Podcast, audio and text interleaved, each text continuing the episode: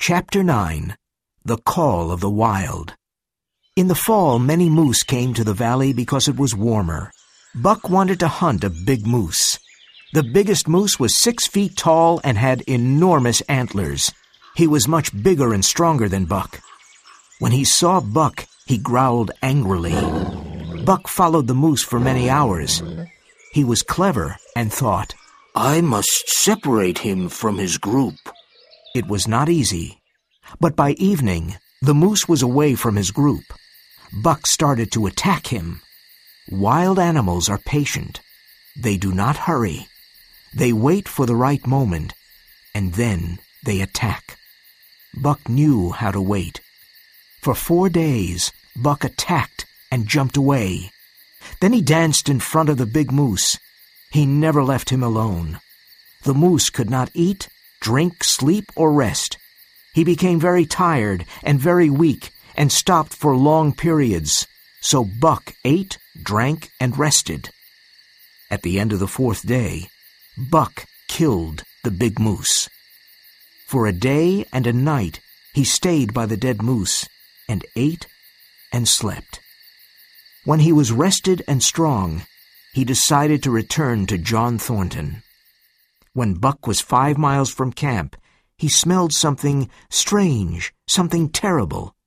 He started running fast. The forest was silent. There were no birds and no small animals. Near some trees, he found the dead body of Nig. He had an arrow in his body. He found another sled dog with an arrow in his neck. Near the camp, Buck heard voices singing. Then he found Hans' body with arrows in his back. A wild, terrible anger grew in Buck. He could not control his anger. He saw the Yeehat Indians dancing at Thornton's camp, and he suddenly attacked them. He wanted to destroy them. Buck was faster than the wind. He jumped at the Indians with all his strength and anger. He cut the throat of two Indians with his sharp teeth.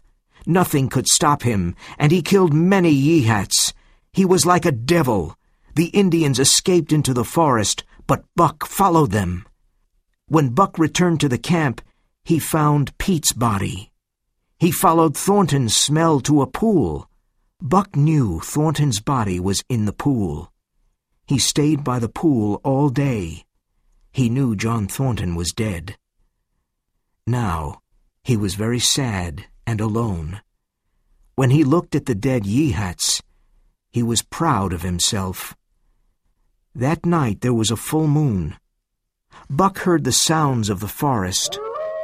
They became louder. It was the call of the wild, and he was ready to obey. John Thornton was dead. He was completely free. A wolf pack entered Buck's valley. He watched them silently. They were afraid because Buck was so big. Then one wolf jumped at Buck, and he attacked and broke the wolf's neck. Three other wolves jumped at him, but he attacked them. Finally, all the wolf pack attacked Buck. He jumped at them with his great strength and intelligence. They could not stop him. After half an hour, the pack went away. They were very tired. One wolf was friendly and went close to Buck. Buck remembered him. It was his wild brother. They touched noses. Other wolves came to make friends. An old wolf sat down, looked at the moon, and howled. The others sat down and howled too. Buck did the same. Soon the wolves were all around Buck and smelled him. Then they ran into the forest, and Buck ran with them. His wild brother ran by his side.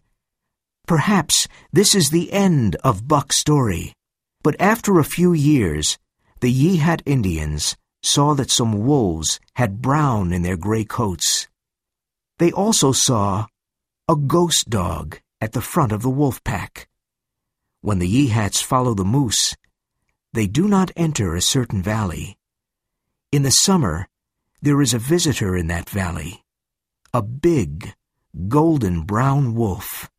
He is bigger than any other wolf. He goes to a yellow stream, stops there, and then howls. But he is not always alone. He is the leader of the wolf pack. He runs in the moonlight and sings the song of the pack.